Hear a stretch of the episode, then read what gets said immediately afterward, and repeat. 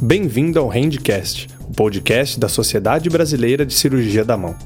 O Handcast é uma iniciativa da SBCM para promover educação continuada de seus associados, difundir dados, evidências e informações que contribuam para a prática clínica de cirurgiões da mão, residentes, ortopedistas e médicos de outras especialidades.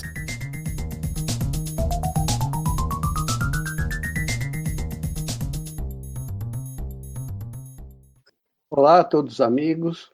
Uh, estamos aqui para a gravação de mais um Handcast da Sociedade Brasileira de Cirurgia da Mão. Hoje, cada um na sua casa, devido à pandemia pelo Covid. E, e com relação a isso, as gravações não são tão precisas como são realizadas no estúdio. O tema hoje a ser abordado é polidactilia. Eu sou Ivan Shakur, ex-presidente da Sociedade de Mão, atual secretário-geral da Sociedade de Ortopedia e Traumatologia Brasileira. Então, a, nossos convidados, eu vou pedir para cada um se apresentar, antes da gente seguir o tema. Doutor Rui Ferreira, por favor. Olá, pessoal. Rui Ferreira, do Recife, pessoal Simão Recife. Doutor Edgar Novaes França. Tudo bem com todos? Edgar França, do Instituto de Ortopedia, do Hospital das Clínicas de São Paulo. É um prazer estar aqui com vocês. Ivan, Rui. Prazer também. Bem, o assunto foi escolhido para nós, pela SEC, sobre polidactilia, a princípio pós-axial, e foi enviado um artigo para que nós pudéssemos estar discutindo sobre eles, né?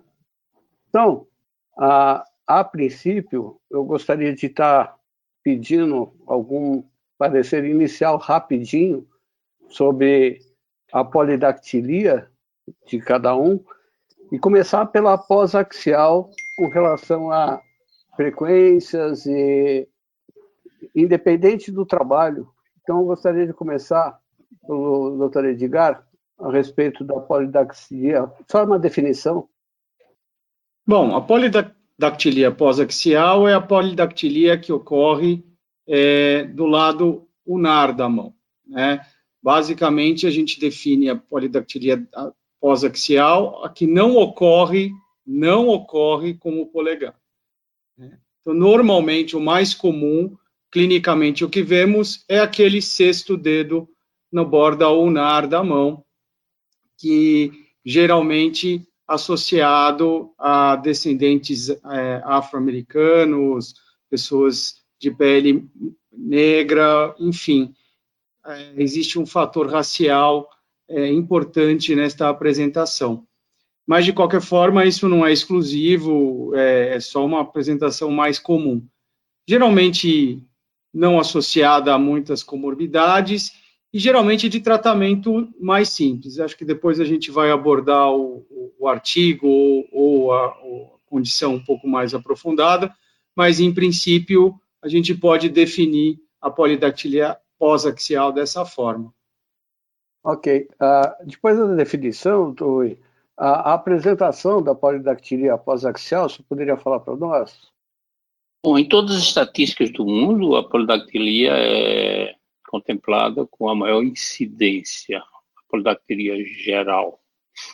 É, a polidactilia é, tipo unar também é bastante comum, mas não entra, na, como a Edgar falou, não entra tanto, não tem tanto peso na nossa estatística, porque a grande maioria dessas, dessas polidaclias são bastante simples e que é resolvido por cirurgião geral, pela parteira, por curioso, qualquer pessoa que, que, que faz um amarra esse esse dedo que é pediculado só praticamente pela pele e a gente vê muito casos de sequelas que a gente pode falar depois de sair do tratamento. A verdadeira polidactilia com como foi classificada, que a gente vai ver isso também. Aí tem outro aspecto, mas ela está não está tão presente como a radial em número, nem em dificuldade cirúrgica. Bem, a, é, realmente é, essas mais complexas, a gente entraria nas outras, né? Na central, na, na pré-axial, mas acho que talvez sobrar um tempinho a gente vai entrar nelas também, que no trabalho tem, tem a citação delas, né? A, a princípio, como o senhor falou, mais comum com relação àqueles dedos apendiculares, a, o senhor, vou começar pelo Rui agora. Rui, a, o senhor usa alguma classificação? Olha, existem muitas classificações, todas são falhas, né? não tem assim muita. Mesmo os artigos que você encontra, o próprio artigo, ele cita uma classificação que eu confesso para vocês que nunca tinha ouvido falar, a de Sterling e Turek. Não tem, no artigo, não tem nenhuma citação de onde, de onde é essa fonte.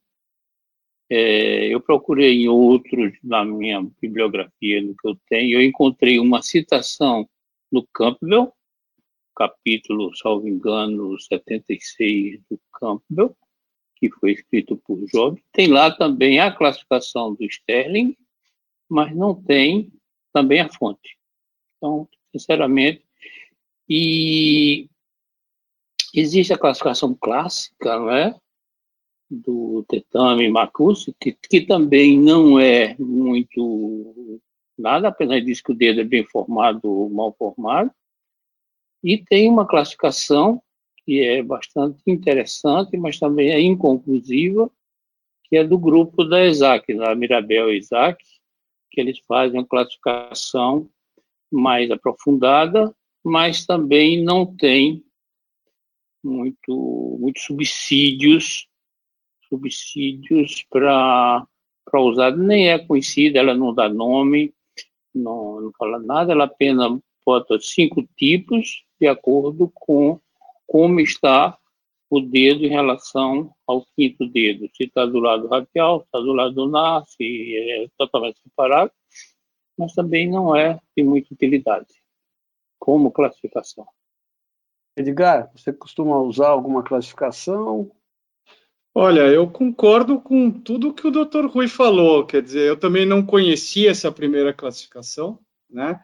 Eu sempre só utilizei a segunda classificação e eu acho que a questão da classificação ela representa muito bem o que a gente, nós cirurgiões de mão, pensamos a respeito da polidactilia pós-axial. Quer dizer, a gente praticamente é, não, não nos preocupamos muito com a classificação, uma vez que a, o nosso foco principal geralmente é a polidactilia pré-axial, que é a que leva geralmente a problemas funcionais para a criança. A pós-axial, muitas vezes, ela não gera nenhum problema funcional, ela gera um problema estético, e essa questão estética independe, o tratamento independe muito da classificação. Por isso que realmente eu também nunca, e acho que até uma meia-culpa, nunca me preocupei muito com as classificações pós-axiais. Então, eu concordo com tudo que o Dr. Rui comentou aí. Bem, é, como a gente tem que discutir o trabalho, né, que eu acho que é importante, eu também nunca tinha visto essa classificação. A princípio, era o dedo bem formado ou mal formado, apendicular ou com parte óssea, que a princípio é o que a gente vê. Se vai necessitar, se tem ligamento, se tem tendão, se tem coisa no dedo supranumerário ou é simplesmente apendicular. A grande maioria são os apendiculares que, a princípio, são resolvidos no berçário. Né? O próprio artigo cita de ser resolvido no berçário com uma ressecção simples. Ah, então, só para esclarecer... Aí uma pergunta, de, desculpa, Ivan. São resolvidos no berçário ou isso é uma estatística que nós não temos? Doutor Rui também, por favor. Eu, eu como coordenador, eu vou passar a bola para o Rui porque eu acho que depende... Mas acho que a sua opinião é importante também. Bem, o que eu acho é que em tempos idos, eu acho que num tempo um pouquinho, não tão tempo atrás, os ortopedistas frequentavam os berçários. Os ortopedistas iam examinar, fazer um barulho ortolane no berçário dos recém-nascidos e, ao mesmo tempo, via a criança logo após parto. Existia esse comprometimento do ortopedista. Hoje a gente não tem mais isso. Né? Mas tem os curiosos e tem outras coisas que às vezes podem estar fazendo. Então, eu acredito que ah, mudou um pouquinho o tempo do diagnóstico, inclusive no tratamento, e os curiosos têm feito um pouquinho mais do que os próprios ortopedistas e cirurgiões de mão. Doutor Rui. É, como eu falei é, antes, nós temos aqui no Recife, como é sabido de todos, um, um trabalho já feito há longo tempo de missões humanitárias. Nós fizemos já 38 missões só aqui no Recife e atendemos muitas crianças com malformações congênitas são, até o presente, mais de 5 mil crianças vistas somente nesse instituto que nós criamos. Ah, como eu falei no início, a polidactilia, apesar de ser a mais comum de todas as malformações, as polidactilias, a polidactilia pós-axial, a polidactilia unar, ela é muito, muito pouco representada. Eu estou acabando de fazer um trabalho pessoal, da minha experiência em 102 missões humanitárias no mundo todo. E também a polidactilia não tem importância estatística, a polidactilia unar não tem importância estatística. E a gente vê, sim, é, como eu falei, casos de de até de adolescentes, de adultos jovens, ou até de crianças que se queixam que quando vai escrever sente uma dor, sente um, um choque, são sequelas de tratamentos feitos por, por parteira, por pediatra, por ortopedista, seja lá o que for. Então essa é a minha visão. Ela não apresenta, não tem assim de número de, de mas ela representa muito pouco no meio das malformações congênitas. Bem, uh, eu acho que um outro tópico importante na, no, no, trabalho, né, que ele comenta um pouquinho com relação a quando operar, né? Uma vez não feito o diagnóstico no berçário ou passado pelo berçário e chegado, uh, com quanto tempo os senhores costumam operar uma polidactilia? vamos dizer que não for aquela apendicular, vamos dizer uma com, com alteração, com conexão óssea. Qual seria a faixa etária que os senhores preferem? Vou começar pelo doutor Edgar. Olha, eu acho que em sendo uma, uma criança sem comorbidades, eu acredito que ela cai na mesma regra comum que eu normalmente sigo para tratamento cirúrgico é, em criança, né? É, tudo depende da capacidade de atendimento que você tem. Você está num centro importante, eu acho que você pode operar a criança é, a partir dos 7, 8 quilos, tranquilamente, se você tiver num centro que tem uma, um, um, um hospital com, enfim, com uma retaguarda pediátrica adequada. Em hospitais, por exemplo, nossa experiência no Hospital das Clínicas, onde nós temos um instituto de ortopedia que não tem pediatra regular, não tem o pediatra ele não fica 24 horas, então eu opto por operar crianças um pouquinho mais velhas. Então eu aguardo a criança ter um ano ou mais de 10 quilos, única e exclusivamente por questões anestésicas, né? Eu já tive a oportunidade, eu estava vendo o Dr. Rui comentando, de operar adolescentes com polidactilia unar. É, garotos de 13, 14, 15 anos que, por algum motivo, não foram submetidos a nenhum tipo de tratamento e chegaram em fase adulta. Acho que isso é um, uma exceção. A minha indicação está por volta da condição anestésica da criança. Obviamente, se a criança tem outras condições que clínicas importantes, essas condições são imperativas e elas que vão definir o momento adequado deste procedimento, na minha opinião. Doutor Rui? A idade, nesse caso, não é importante, né? Eu falei apenas, Edgar, que eu, eu vejo crianças mais velhas com sequelas de cirurgias que foram feitas por não, não especialistas. É, Para mim, eu acho que, basicamente, a cirurgia o âmago da cirurgia da mão é a função. E a, e a, a polidactilia ulnar tem praticamente tanto problema com a função. Então, a idade independe, normalmente tem o desejo da família, o desejo estético, quando a criança está na idade pré-escolar de não sofrer bullying, mas é, eu opero assim que, que pode ser operada, não com nenhuma preocupação, diferentemente de algumas malformações que você tem indicação de operar o mais rápido possível.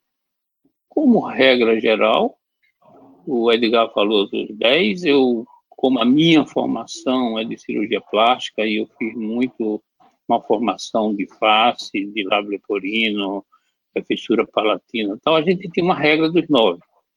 9 quilos, 9 meses, 9 gramas de hemoglobina, então fica por aí, em torno de 9, 10 meses, por esse, diferente da radial.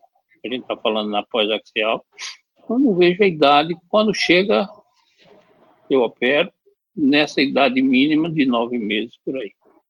Estamos perto. Bem, uh, eu, vou, eu, vou, pedir mais uma vez, quando não estiver falando, para fechar o microfone para não dar muito eco. Mas é, é com relação ao, ao, trabalho, é que ele cita uma discussão de operar logo entre três e seis meses ou até um ano, por isso que eu pus essa, esse questionamento. A, a minha preferência é aguardar por volta de um ano ou 10 quilos, segurança anestésica pura e simples. Na, na, na forma com alteração óssea, a forma apendicular, a princípio, pode ser feita ainda numa idade mais baixa com um anestésico local e uma sedação suave. Então, aí poderia também ser feito com uma faixa etária entre 3 e 6 meses. Pela complexidade da, com alteração óssea, onde às vezes tem que reconstituir um ligamento colateral. E aí vamos falar um pouquinho mais sobre as formas de ressecção.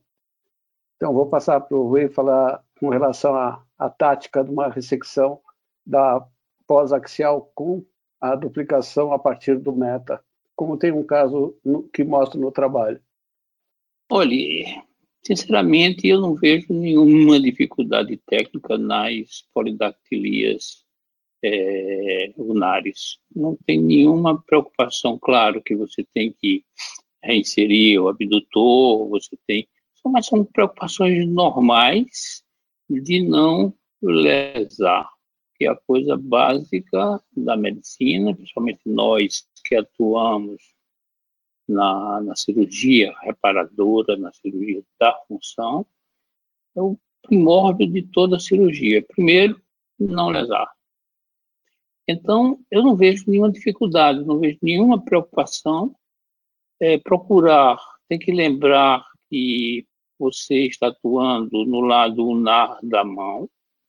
É a preocupação que eu tenho, é a preocupação que eu falo para os residentes, procurar colocar uma cicatriz mais dorsal, o máximo dorsal que puder, para evitar que essa cicatriz no futuro, se for um trabalhador manual, se for alguém que apoie a eminência hipotenar, não ter problema de dor, de qualquer problema desse tipo. É a única preocupação que eu tenho. O resto, realmente, eu não vejo nenhuma preocupação sinceramente, eu acho que a gente podia gastar nosso tempo com coisa mais interessante. Edgar? eu acho que o Dr. Rui está coberto de razão. É um, tecnicamente não existe muita preocupação. É, eu acho que, que são esses pontos. Pessoalmente, eu, eu, gosto de fazer um fuso, só para a gente. Esse é um, um intuito, é, uma aula. Então, eu diria que para retirar esse dedo, eu gosto de fazer um fuso. Geralmente, eu também deixo uma, uma, uma espécie de, um, de, um, de um, uma sobra de pele do lado volar. E com essa sobra de pele, eu como se fosse um, não vou dizer que seja um retalho, não chega a ser um retalho, mas enfim, é um, é um fuso mais largo, eu consigo deixar a cicatriz mais para cima, mais para o lado dorsal. Mas tecnicamente é, é, essa é a única preocupação, mas que na verdade é uma, é uma questão muito pessoal. Acho que importante nos dedos mais bem formados é cuidar do nervo, ter cuidado com a artéria, enfim, fazer uma osteotomia em que você, a gente estava conversando sobre essa questão do ser um dedo bem formado, eventualmente se tiver uma união óssea, uma osteotomia que não deixe nenhuma espícula óssea, porque às vezes um pouquinho de cartilagem que fica, isso pode gerar no futuro uma espícula óssea, mas são coisas que, como o Dr. Rui falou, são menores em relação às dificuldades das polidactilias pré-axiais. Mas, enfim, é, a gente está tratando de uma criança, este é o problema dela, e a gente tem que tomar esses cuidados, eu acho que são importantes também. Ok. É, a gente está participando com uma, é, uma discussão da, da pós-axial. Realmente eu estou buscando o que, o que a gente teria para estar tá discutindo. E com relação a, a basicamente, a complicações, a doutor Rui já comentou, eu vou pedir para ele voltar a, a comentar a respeito da, da, formação de neuromas. Se eu particularmente não vejo com grande frequência a formação de neuromas. O doutor Rui tem bastante experiência, gostaria de saber se é tão frequente assim. Não é tão frequente, mas acontece, tem pessoas que talvez não foram apenas ligadas e tem uma cicatriz ali no local, e a gente sabe que esse dedo apendicular, como o Ivan chama, é, tem uma artéria e tem um nervo. Então, se você somente ligar, no futuro vai dar problema. Quando nós fazemos, eu sempre recomendo fazer um fuso e dissecar um pouquinho o nervo mais distal possível e coagular a artéria mais lá. É simples, mas tem que ser feito com os cuidados, como qualquer cirurgia da mão. Edgar?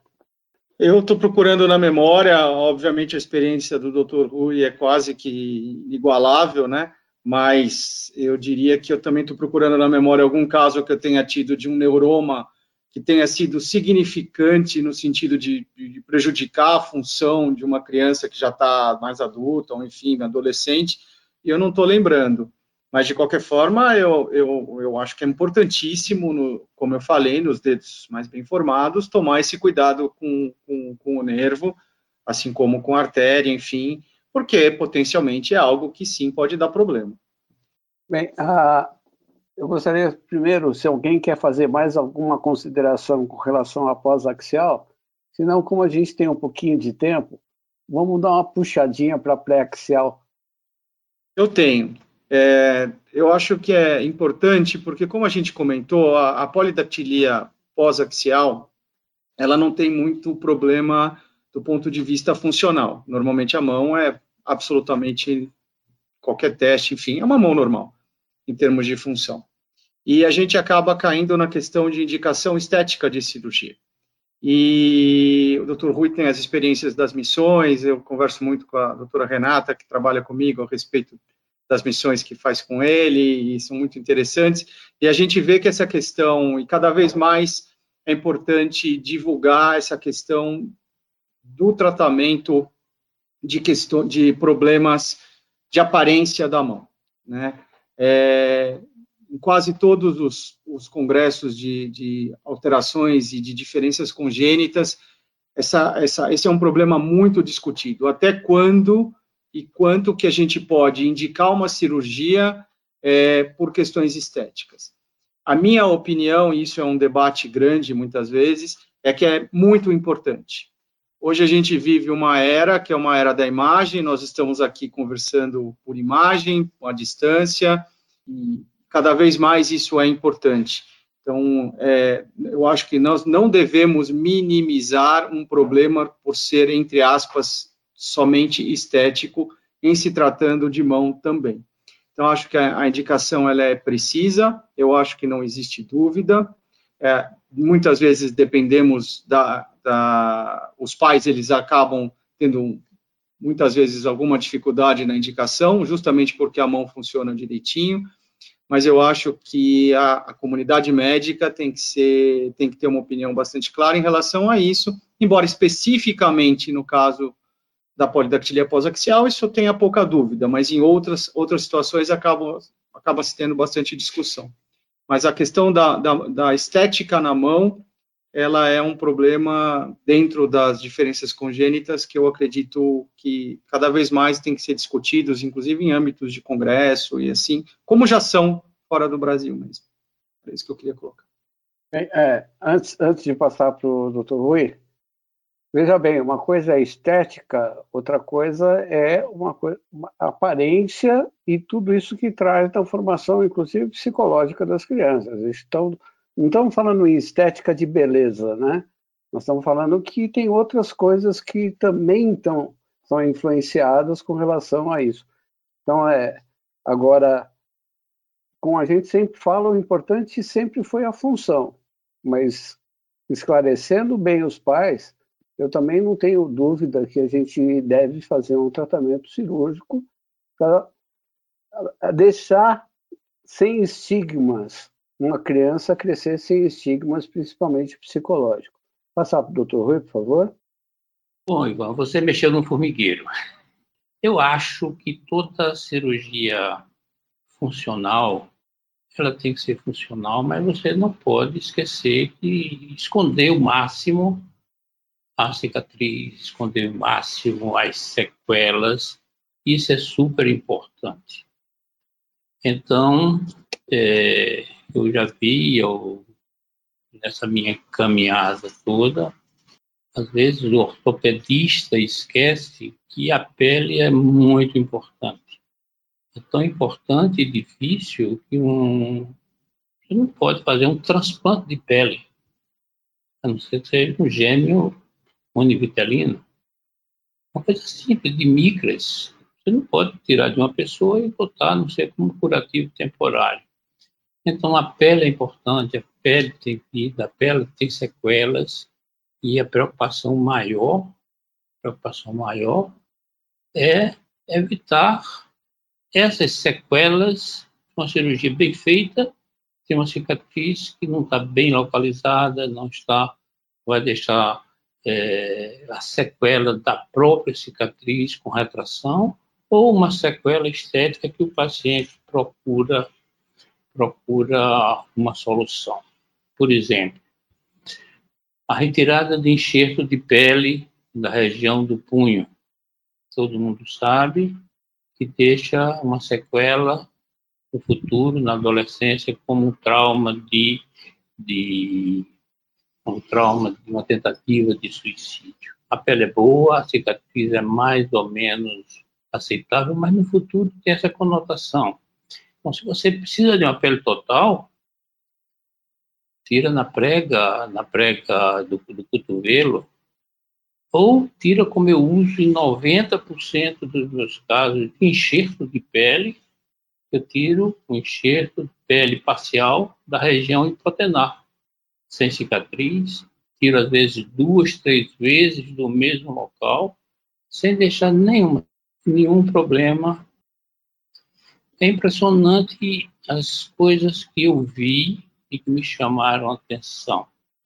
Por exemplo, é, nas minhas missões no, no Oriente Médio, eu vi muitos pacientes operados por eminentes cirurgiões, conhecidos de nós todos que fazemos cirurgia da mão, que nunca tinha nem visto nenhuma referência em cirurgia das malformações congênitas, com uma criancinha linda que eu vi, eu tenho fotografias, tem tudo, uma cicatriz no, na parte volar do antebraço, bem em cima do nervo mediano, e é um cirurgião que opera nervo, que é famoso no mundo todo por operar nervo. Então, precisava de pele, tudo bem. Eu acho que a turma mais jovem não usa mais enxerto de pele da região inguinal. Todo mundo sabe, a cicatriz fica maravilha na região inguinal. Mas você botar uma pele da região inguinal na mão, ela vai escurecer. Mesmo se seja uma pessoa de cor escura, de cor negra, vai ficar hiperpigmentado. Então chama atenção. Então são coisas que você tem, resolver o problema, tudo bem, o dedo está abrindo, está fechando, não tem retração, mas tem outras queixas depois que o bom momento de você resolver isso é no momento que você está operando. A primeira vez é o bom momento. Passou disso aí, no meu conceito, são sequelas que podem ser evitadas com a indicação perfeita, com a condução perfeita. Quando a gente começa a conversar com pessoas que têm experiência, que nem o Dr. Rui, o Edgar, a, a gente, a princípio, não vê muito tempo passar, né? Eu gostaria de aproveitar para estar tá pedindo mais e discutir um pouquinho de, de pré-axial, mas o nosso tema era pós-axial nós já estamos com meia hora. Eu acho que nós estamos num prazo bom, que é o prazo que o pessoal costuma ouvir esses, uma atividade física. Então, eu vou passar mais uma vez a palavra para cada um dos senhores para tecer assim algum comentário final. E eu realmente acho, doutor Rui, que a hora que se opera tem que pensar em tudo, pensar nas sequelas, pensar na sequela de área doadora, pensar na coloração de pele, e quando se faz a cirurgia, tem que ser uma coisa prevenindo qualquer coisa, qualquer complicação. Vou passar primeiro para o doutor Edgar. É sempre um prazer escutar o doutor Rui falar com a experiência dele, né? Fiquei até meio assim porque uso os enxertos de pele da região inguinal com frequência, até porque eu tenho muitos casos de sindactilia complexa e que a gente precisa de uma quantidade de pele muito grande que realmente o punho, a região hipotenar, mesmo a região medial do, do antebraço não são suficientes. Tive até a oportunidade uma vez de entrar com uma cirurgia plástica que tirou o enxerto de pele do couro cabeludo.